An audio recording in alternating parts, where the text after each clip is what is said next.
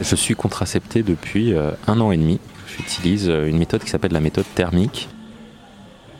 J'ai découvert ça sur internet il y a 2-3 ans.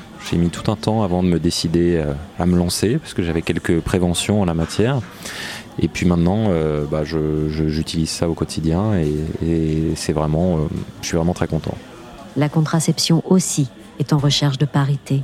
On écoute le témoignage d'un homme qui en a fait le choix pour lui avec les moyens existants. Je m'appelle Guillaume Dodin, j'ai 35 ans, je suis journaliste à l'agence France Presse et je suis aussi euh, euh, l'auteur de la BD Les Contraceptés. Moi, je suis euh, un homme contracepté, comme on dit. C'est parti de, de cheminement personnel.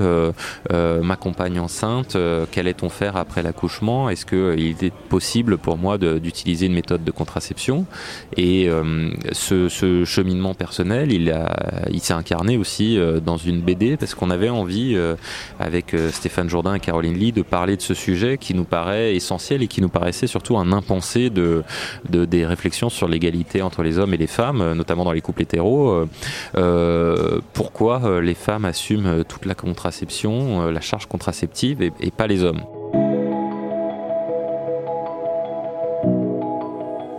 En tant qu'homme, on a un privilège assez génial dans les couples hétéros, c'est de se dire que c'est de ne pas se poser de questions en fait pendant des années. Euh, c'est le point de départ de, de mon travail aussi. C'est pendant des années, euh, euh, bah, j'ai eu une vie affective, sexuelle avec, avec des filles. Puis en fait, elles utilisaient des méthodes de contraception et je me posais pas vraiment la question.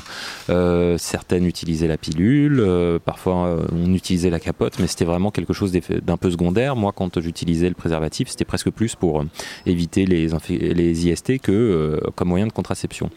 Et puis, en me rendant compte que des hommes avaient développé des méthodes, je me suis dit, mais en fait, euh, t'es qu'un gros débile. Euh, tu euh, tu as une vie sexuelle, mais tu te poses pas la question de la contraception et tu laisses tout ça à tes compagnes. Et toi, tu voilà, tu, tu leur poses même pas vraiment de questions, t'es pas capable de dire quel est le nom de leur pilule, euh, tu leur as jamais vraiment demandé si c'était pénible, tu, tu, vois vaguement que c'est un peu contraignant d'aller chez le gynéco, mais voilà.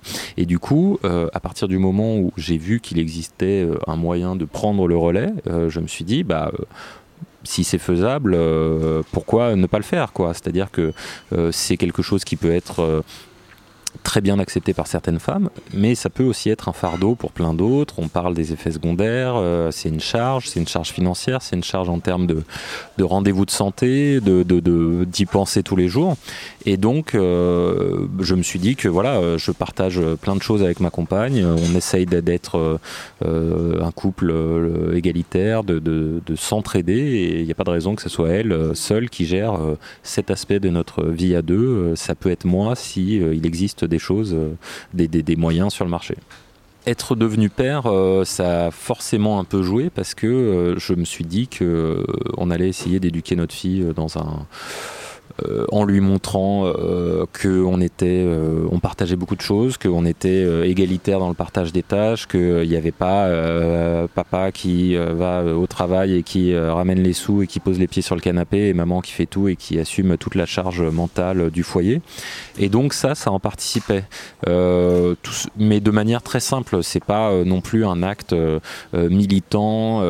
voilà, c'est tout bête. S'il est possible de partager aussi ça, et ben partageons-le parce que euh, ça peut être aussi euh, quelque chose plus tard à raconter à ma fille euh, que de lui dire bah on s'est rendu compte quand tu étais bébé que c'était possible aussi pour les hommes de le faire. Et donc bah je me suis dit qu'il fallait le faire que c'était une bonne chose j'ai eu un parcours assez facile, moi, mais parce que j'ai la chance, euh, j'ai déjà une chance géniale, c'est que je suis un homme, donc en tant qu'homme, on a la possibilité de se poser pendant deux ans la question de est-ce qu'on va prendre un moyen de contraception ou pas, lequel, est-ce qu'on a envie, j'y vais, j'ai peur. Euh. Donc moi, en fait, j'ai eu deux ans pour me poser cette question, euh, et une fois que j'ai décidé de m'y lancer, pour utiliser ma méthode de contraception, donc l'anneau thermique, euh, euh, il fallait l'acheter sur Internet euh, et puis il fallait voir un médecin, son médecin traitant, qui prescrit un spermogramme. tout ceci est, assez artisanal mais c'est pas si compliqué. On fait d'abord un premier test euh, pour voir, avant de se lancer, pour voir où est-ce qu'on en est. Donc en gros, ce test nous dit euh, si tout va bien, euh, vous êtes fertile, voilà votre niveau de fertilité. Et puis on se lance dans la méthode et trois mois après, on retourne au labo pour faire le même examen. Et puis si tout va bien, bah, l'examen n'est plus du tout le même puisque on revient avec zéro spermatozoïde. Et donc moi j'ai fait cet examen, j'étais un peu fébrile en attendant le résultat qui prend quelques jours à Et puis, euh, lorsque, lorsque le résultat est arrivé, en fait, le labo m'a appelé tout, tout, de suite pour me dire euh, Oui, euh, bonjour, monsieur Dodin, on vous appelle suite à votre examen, faudrait peut-être le refaire. Ah bon, pourquoi? Bah Parce qu'on comprend pas trop, vous avez plus du tout de spermatozoïdes, il a dû y avoir un incident, et donc moi j'arrête tout de suite en disant Non, non, mais tout va bien. En fait, c'est justement parce que j'utilise, je, me suis lancé dans une contraception pour les hommes. Ah, d'accord, ok, oui, oui, et donc voilà, bah, si vous m'appelez pour me dire qu'il n'y a plus rien, c'est que ça a très bien fonctionné parce que c'est la preuve que euh, la méthode a bien marché. Donc euh, euh, c'est la preuve que les labos sont pas du tout habitués à avoir ce genre de démarche.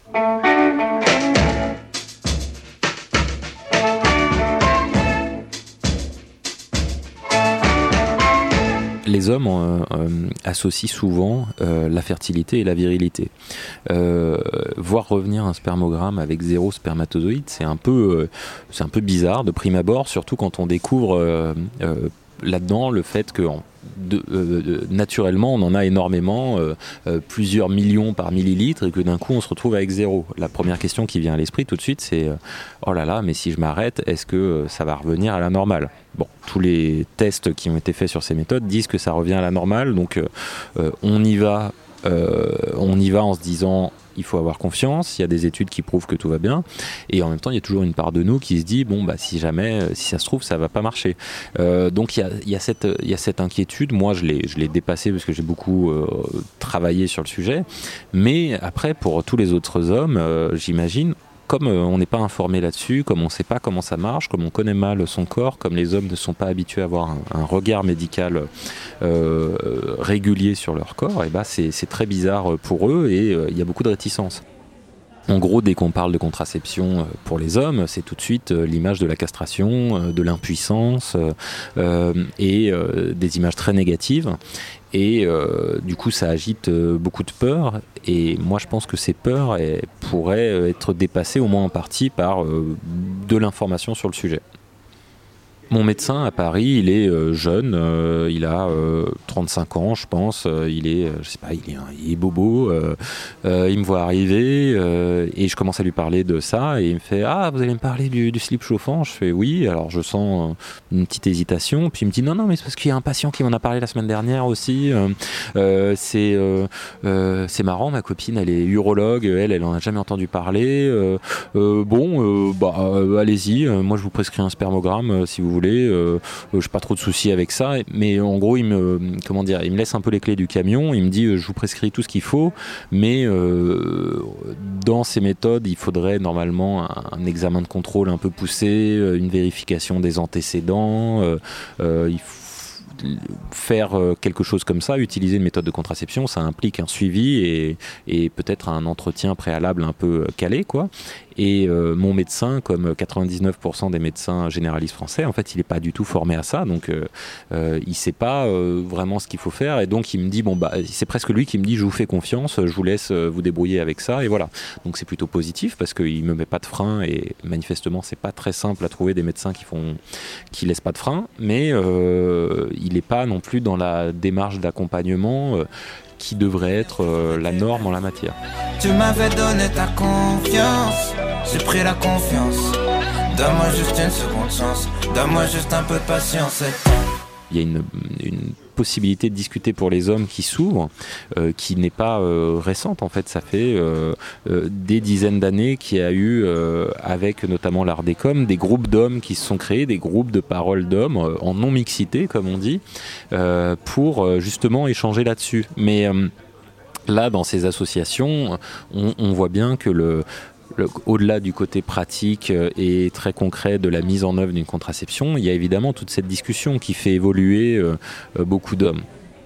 Il y a une génération qui est née dans les années on va dire 70, 60, 70, même 80, pour qui la contraception reste une conquête sociale. Vraiment un acquis social, un acquis, un acquis de la lutte des femmes pour ça, et qui du coup, notamment du côté des femmes, a pas forcément envie de le remettre en cause et, euh, on entend beaucoup de femmes qui disent euh, de cette génération-là qui disent ma contraception moi c'est à moi c'est notre réussite collective et je veux la garder c'est moi qui veux gérer ça parce que c'est important moi, j'ai 35 ans. J'ai l'impression d'être un peu dans une génération du milieu où euh, il y a plus de d'ouverture à ce sujet, mais encore quelques freins c'est vraiment très empirique comme constat, mais c'est ce qu'on ressent dans les, dans les entretiens qu'on a menés.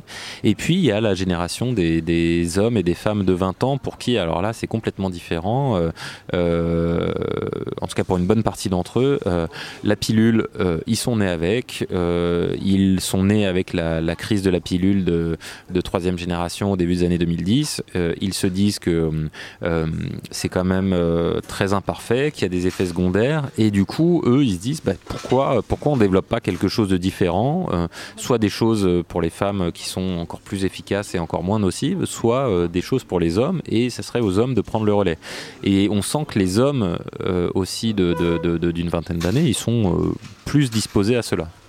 Le confinement, euh, de ce qu'on nous dit, a été vraiment un moment un peu d'introspection dans les couples euh, où euh, bah voilà, il y a eu beaucoup de discussions. on n'avait pas grand chose parfois à faire à part se, se, regarder et reprendre la discussion un peu. le temps était un peu à l'arrêt et du coup, j'imagine que les, ça a été l'occasion pour les femmes d'évoquer dans certains cas les problèmes de, liés à la contraception et pour les hommes d'en prendre conscience.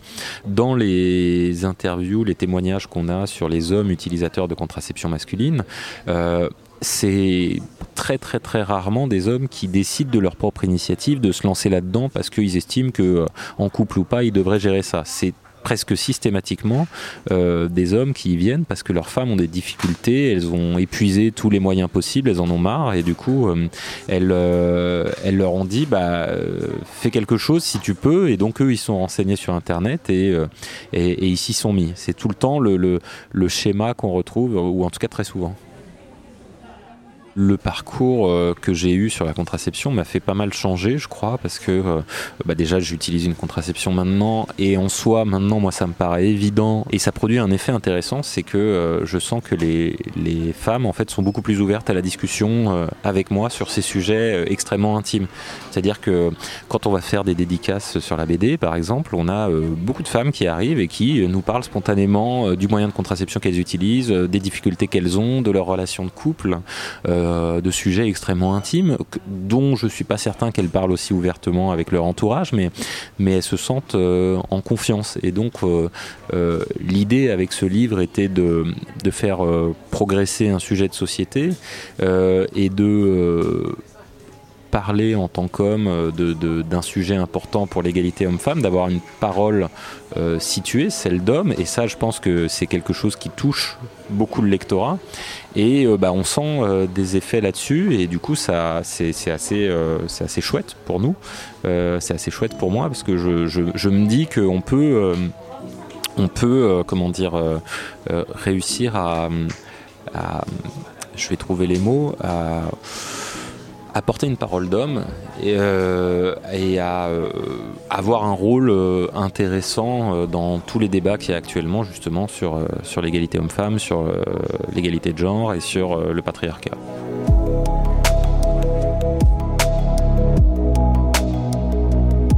La contraception masculine, c'est un sujet qui ne date pas d'hier, mais qui stagne depuis 40 ans entre parcours du combattant et parcours initiatique. Pour Guillaume Dodin, qu'on vient d'entendre, ça a commencé par l'idée de l'adopter, pour lui. Et ça s'est terminé par une BD, Les Contraceptés, parue aux éditions Stankis et écrite avec son confrère Stéphane Jourdain. Pourquoi une BD Pour tout raconter et tout représenter. Les galères, les doutes, les rencontres, les infos et même les planches anatomiques. Tout pour sortir ce sujet de la zone grise et du tabou.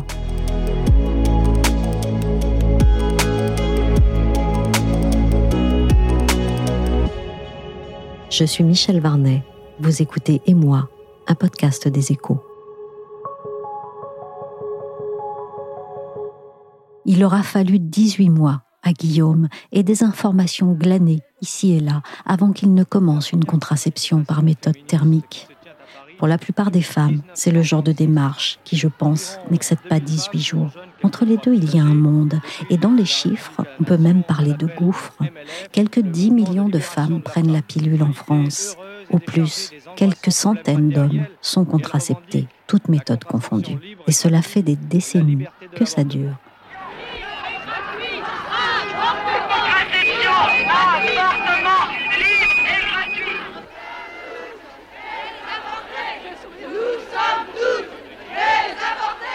La contraception, c'est une histoire du XXe siècle, une révolution sanitaire au cœur d'une évolution sociologique, ou l'inverse. Dans le pas gigantesque franchi pour les femmes en 1967, il y a toujours eu celui, hésitant, de la contraception masculine.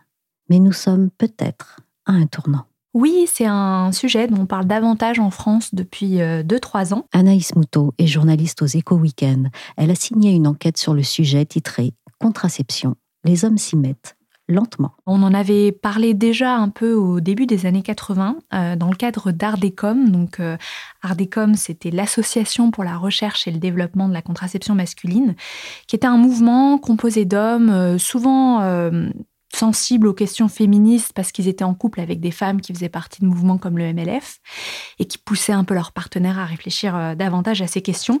Mais ça n'a pas duré euh, très longtemps. En fait, on a eu le sida entre-temps, qui a vraiment recentré la contraception autour du, préservatif, qui est le seul à même euh, de protéger du virus.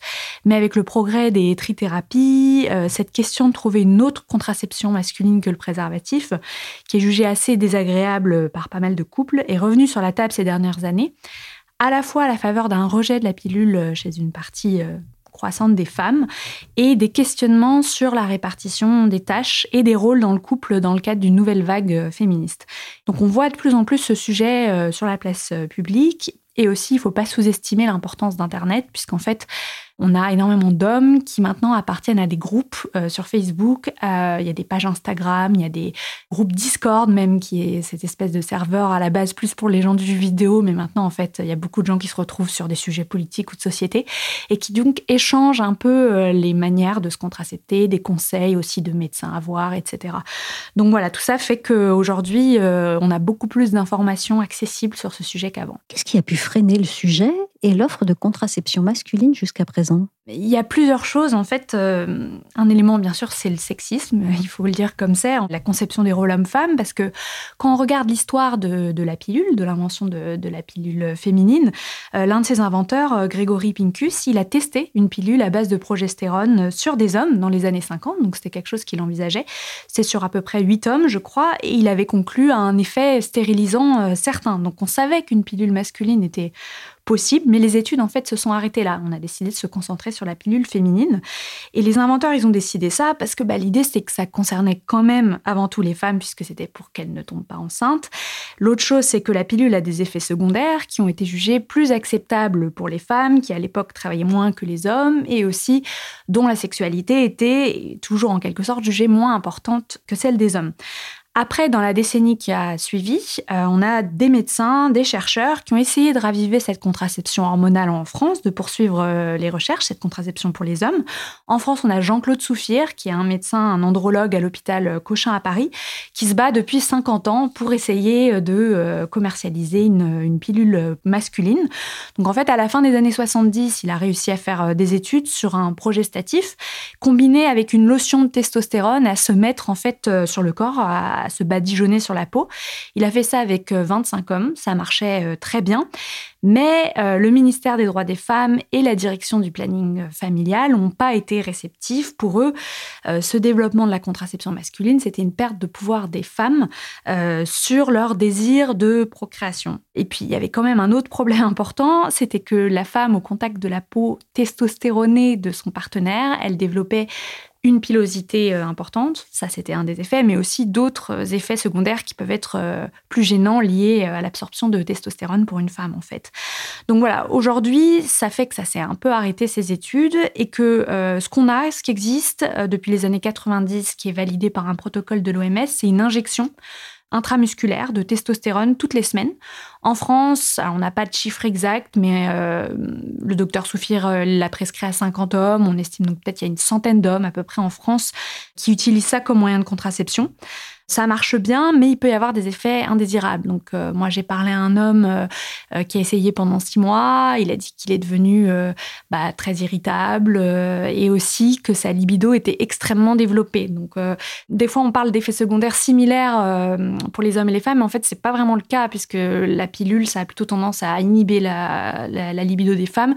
Dans le cas de la contraception hormonale pour hommes, c'est le contraire. C'est plutôt que ça l'augmente.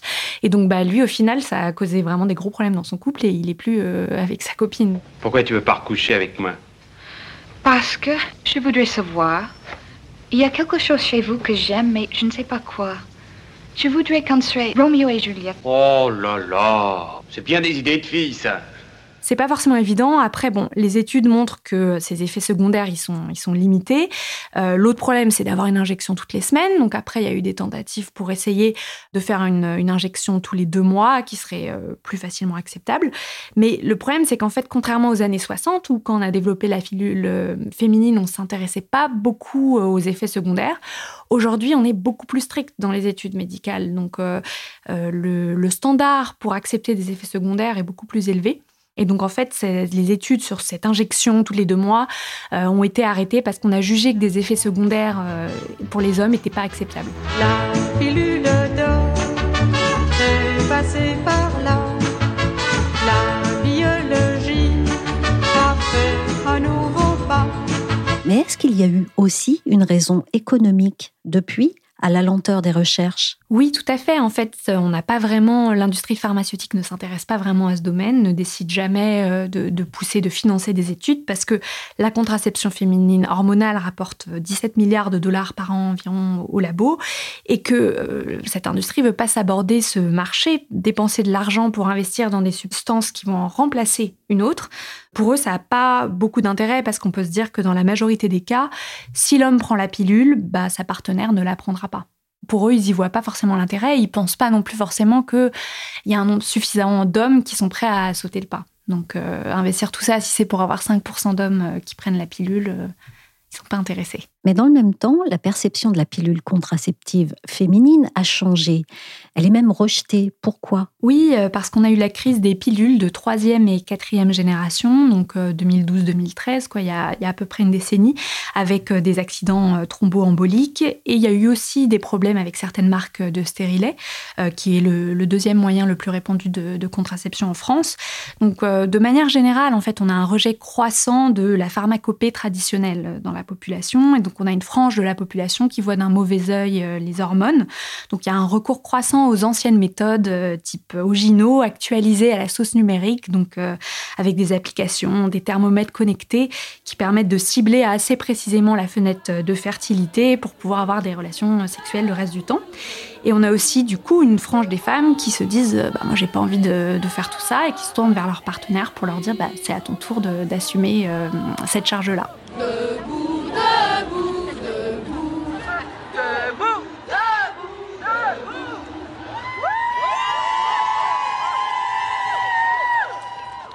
Alors effectivement, d'après Santé publique France, le pourcentage des femmes prenant la pilule est passé de près de 41% en 2010 à 33% en 2016. Ça fait presque 10 points de perdu en moins de 10 ans. Mais du côté des hommes, quelles sont les solutions de contraception qui existent et est-ce que ce serait plus naturel? Oui, alors tout ce renouveau de la contraception masculine ces dernières années, c'est autour euh, des méthodes thermiques en fait, euh, donc euh, qui nécessitent pas de prendre de médicaments, qui nécessitent pas de prendre d'hormones et qui sont donc vues par certains comme naturelles. C'est un mot qui revenait beaucoup parmi les hommes que j'ai interviewés qui essayent ces méthodes.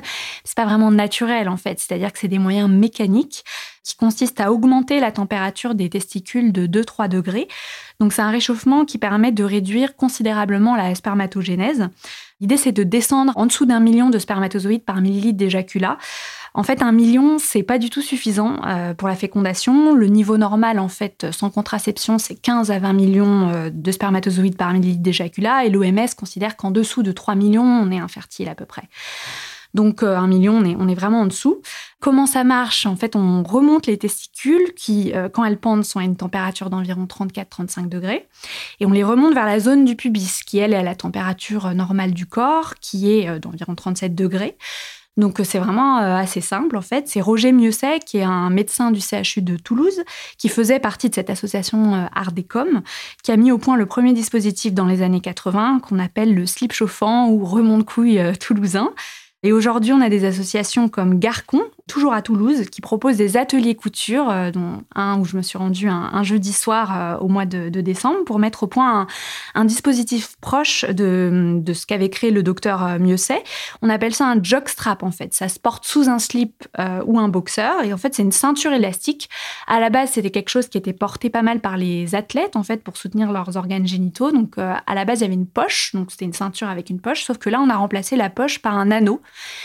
qui est donc cousu avec euh, des bretelles en, élastane euh, à la, ceinture pour avoir un, bon maintien. Et en fait, euh, cette manipulation, on fait rentrer bah, la verge dedans et les bourses, et en fait, ça permet de remonter mécaniquement les testicules vers la zone du pubis et donc augmenter la température, et donc, depuis 2018, on a une entreprise aussi, Torem, qui, elle, commercialise un anneau en silicone qui est fondé sur le même principe, mais il n'y a pas les élastiques de, de soutien. Et ça s'appelle l'Andro Switch et c'est disponible en vente sur Internet. Et c'est vraiment euh, ce dispositif commercialisé sur Internet, accessible en un clic, quoi, avec sa carte bleue, qui a euh, pas mal changé la donne et fait qu'on parle beaucoup de contraception masculine aujourd'hui. Tu l'as déjà manipulé avec Une machine. C'est ça. Toi, tu tournes toujours vers toi. Ouais, là, c'est plus ça. Ça va vite. Oui, et ce que l'on comprend dans votre reportage chez Garcon, en plein atelier couture de jockstrap, c'est que c'est du bricolage. Pourquoi cela? Comment se fait-il qu'aucun fabricant ne se soit lancé dans le produit? Alors en fait, euh, Roger Mieuxet, donc ce médecin du CHU de Toulouse, il a essayé de trouver un partenaire pour industrialiser son slip chauffant, qui est breveté hein, par le CHU de Toulouse. Euh, il a eu des discussions avec deux fabricants, mais ça n'a pas abouti parce qu'en fait, jusqu'ici, les industriels sont un peu frileux. D'abord parce que Roger Mieuxet, il a montré l'efficacité de son dispositif sur un petit nombre d'hommes, une cinquantaine environ, mais il n'a pas réussi à trouver les fonds pour faire des études de plus grande ampleur, qui coûtent cher. Et donc, pour parler d'une méthode vraiment validée scientifiquement, il faudrait au moins deux essais différents sur 200 couples. Ensuite, l'autre problème, c'est que ce dispositif, pour qu'il soit efficace, il faut le porter 15 heures par jour, 7 jours sur 7. Donc il faut que les hommes soient prêts à ça. Et les industriels sont pas sûrs qu'il y ait suffisamment d'hommes pour qu'il y ait un marché et que ça vaille le coup de développer euh, vraiment une, usine. Dernier obstacle, c'est pour que ça soit confortable à porter et que du coup ça marche bien. En fait, il faut adapter le produit aux physionomies différentes euh, des hommes. Il faut prendre les mesures, etc. Donc c'est difficile de standardiser le produit et c'est pour ça que par exemple une association comme Garcon milite pour une multiplication des ateliers euh, de couture euh, en France euh, pour que les hommes puissent vraiment fabriquer bien leurs produits. Et c'est vrai que les hommes que j'ai rencontrés dans cet atelier, souvent ils avaient avant essayé par exemple l'anneau et ils n'étaient pas satisfaits parce que bah, l'anneau, il y en a trois tailles différentes, mais ça tombe un peu. Et là, en fabriquant vraiment quelque chose à leur taille, ils disaient tous que bah, là, vraiment, ça devenait tout à fait portable sans trop de problèmes. Donc ça reste quand même quelque chose qu'il faut un peu customiser en fonction euh, de la physionomie des, différents hommes. Alors c'est du sur-mesure et du coût humain. Mais du coup, est-ce qu'il n'y a pas les risques de l'amateurisme? Je pense notamment à la réversibilité ou à des effets secondaires. Que sait-on de ça? En fait, euh, donc le problème, euh, celui que j'évoquais avant, c'est qu'on manque d'études à assez grande échelle sur la contraception thermique pour d'abord établir clairement la réversibilité. Donc la norme actuelle, c'est d'utiliser ces dispositifs pendant 4 ans maximum, mais tout simplement parce que c'est la période maximale de port par les volontaires dans la petite étude de Mieuxet qui en suit des enfants. Donc c'est Peut-être que c'est plus, peut-être que c'est moins, on ne sait pas vraiment. Deuxièmement, le problème, c'est que ces produits sont accessibles sans consultation chez le médecin, alors que les femmes, pour obtenir une pilule ou un stérilet, on va chez le gynéco, en fait. Il y a encore un intermédiaire médical.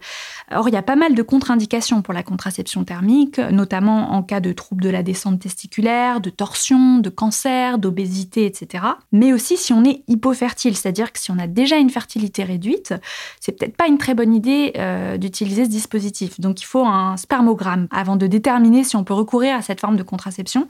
Et puis, il faut faire des spermogrammes de contrôle tous les trois mois pour s'assurer qu'on est toujours en dessous d'un million de spermatozoïdes par millilitre d'éjaculat. Donc c'est vraiment toute une procédure quand même médicale qu'il faut mettre en place. Et euh, la NSM a aussi souligné qu'on n'est pas complètement au clair sur d'éventuelles conséquences sur les enfants qui naîtraient d'un géniteur qui a opté pour ces méthodes, parce qu'il y a des questions sur l'influence, sur la morphologie des spermatozoïdes de porter ce dispositif euh, toute la journée. Alors, bon, la, plupart euh, des médecins à qui j'ai parlé pensent qu'a priori, c'est pas vraiment un problème, mais bon, il faudrait quand même pouvoir le confirmer, être plus solide là-dessus. Donc en fait, euh, mi-décembre, la NSM a finalement exigé que ce fabricant de l'Androswitch, avec qui elle avait des discussions depuis un an, un an et demi, et voulait pas vraiment au début les sanctionner parce qu'il voyait une demande de société, etc. Mais comme il, voilà, il décidait quand même de continuer à vendre en ligne et que les ventes euh, augmentaient fortement, bah, la NSM a décidé de leur demander d'arrêter la commercialisation, sauf dans le cadre d'un essai clinique bien encadré. Et quelle serait la clé du problème? La clé sera les études et trouver les fonds pour le faire, parce que jusqu'ici, euh, Roger Mieuxet, par exemple, il a essayé euh, plein plein de fois, il n'a jamais réussi. Ça coûte très cher, hein. c'est minimum un million d'euros pour faire une étude, et on a vu qu'il en faudrait au moins deux. Donc c'est pas facile forcément à rassembler aujourd'hui.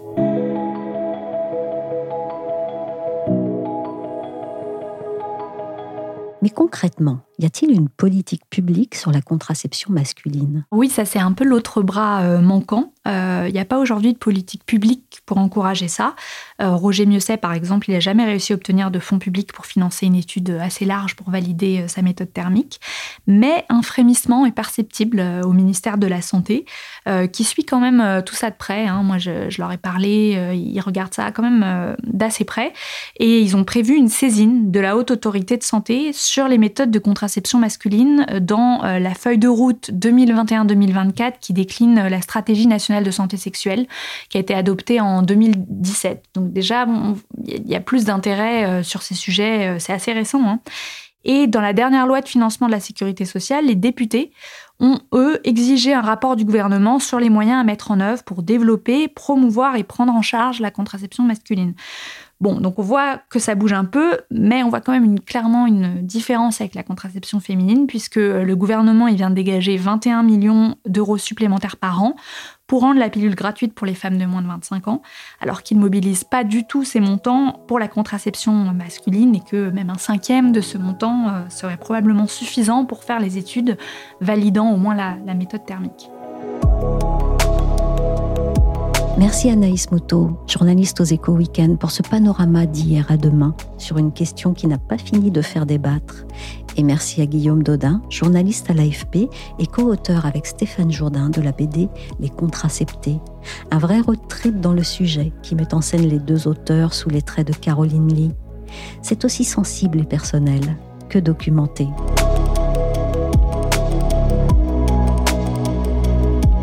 Podcast et moi est terminé pour aujourd'hui.